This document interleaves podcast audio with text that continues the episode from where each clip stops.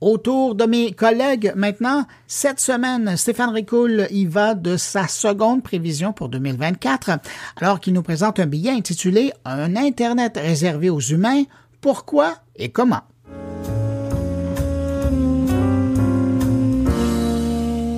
En début d'année, je vous épare de mes perspectives pour 2024. Comme réponse potentielle à celles liées à la fragilisation de nos démocraties à travers le monde, j'évoquais cette possibilité que l'on commence sérieusement à parler de la notion d'un Internet réservé aux humains. Je me propose donc ici de développer un peu plus cette idée qui peut paraître sans doute ridicule à première vue.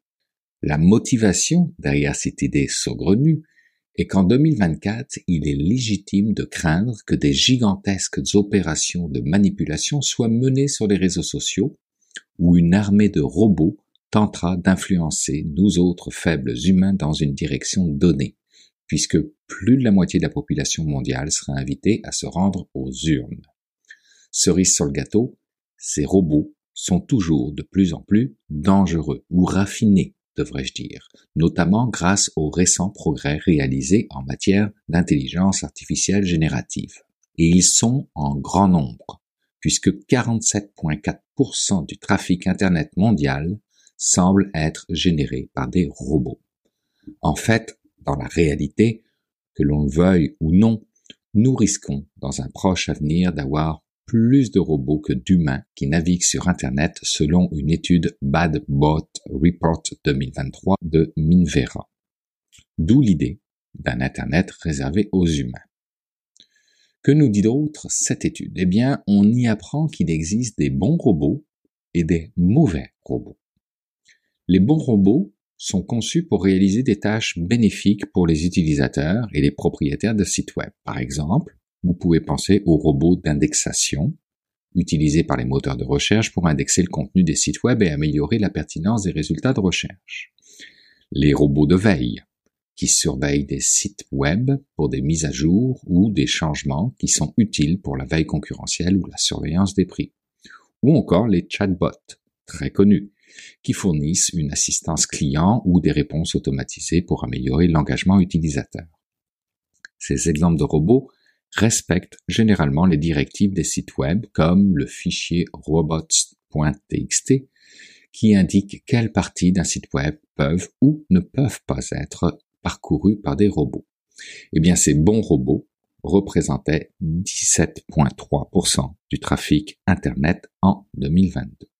Leur équivalent, mais du côté obscur de la chose, les mauvais robots, sont conçus, eux, pour mener des activités néfastes et souvent illégales. Pensez aux fameux spam qui polluent nos boîtes de courriel avec des contenus indésirables ou des liens sur des forums, des sections de commentaires ou des réseaux sociaux, ou encore les robots de grattage, en anglais pour faciliter la chose scrapping, qui extrait de grandes quantités de données de sites web sans permission, souvent pour les réutiliser de manière compétitive ou malveillante. Et enfin, dernier exemple, ceux qui font la une des journaux et des manchettes, les robots d'attaque qui lancent des attaques automatisées comme les attaques par déni de service ou les tentatives de force brute pour casser les mots de passe. Ces mauvais robots, qui ne tiennent généralement pas compte des règles établies par les sites web et qui peuvent tenter de masquer leur identité ou simuler le comportement des utilisateurs pour éviter la détection, représentaient quant à eux, en 2022, 30,2% de tout le trafic Internet, en hausse à l'époque de 2,5%. Seulement voilà, il faut savoir qu'il existe une nuance à propos de ces mauvais robots. Il y a les mauvais robots avancés et les mauvais robots modérés les premiers représentant malheureusement plus de la moitié du trafic de mauvais robots. Le regroupement des deux est appelé robots malveillants évasifs et en 2022 représentait les deux tiers de l'ensemble du trafic de robots malveillants. Mais c'est surtout que ce sont aussi les robots les plus conscients.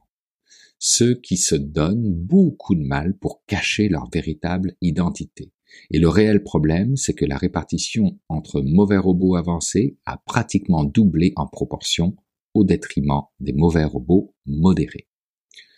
Pour simplifier, Les mauvais robots évasifs deviennent de plus en plus ingénieux et échappent souvent à la détection en imitant à la perfection les comportements humains. Avec l'essor des intelligences artificielles génératives capables de créer sans fin des contenus écrits, auditifs ou visuels, cette tendance est susceptible de s'accentuer. C'est dans ce contexte qu'émerge l'idée d'un Internet exclusivement humain. Donc, peut-être pas une idée si saugrenue ou stupide que ça. Il s'agit d'une proposition pour contrer les défis soulevés par les progrès d'intelligence artificielle et des robots, surtout ceux conçus pour se fondre parmi nous sans être repérés. Imaginez un Internet où des indicateurs de comportement plus subtils rendent difficile l'imitation par les machines, où des vérifications biométriques ou autres méthodes avancées authentifient les utilisateurs, un réseau où des lois strictes préviendraient l'exploitation abusive des données et encadreraient l'usage des robots, un espace promouvant l'éthique et l'intégrité en ligne, valorisant la véracité humaine tout en offrant des zones où robots et intelligence artificielle pourraient opérer librement, mais sous certaines conditions. Une certaine forme de paradis en ligne, en quelque sorte. Bien que l'idée puisse paraître utopique et complexe, il est crucial tout de même d'en discuter, car elle soulève des interrogations majeures sur l'avenir de la cybersécurité, la confidentialité, la désinformation et la gouvernance d'Internet.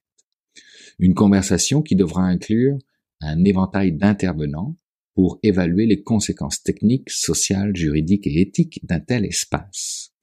Une alternative à celle d'avoir un Internet entièrement réservé aux humains, serait une approche plus équilibrée qui pourrait consister à renforcer les réglementations et les technologies de détection des robots pour s'assurer que les robots bénéfiques restent utilisables tout en minimisant les impacts négatifs des robots malveillants. J'imagine que l'on peut compter sur l'Europe pour nous réglementer tout ça.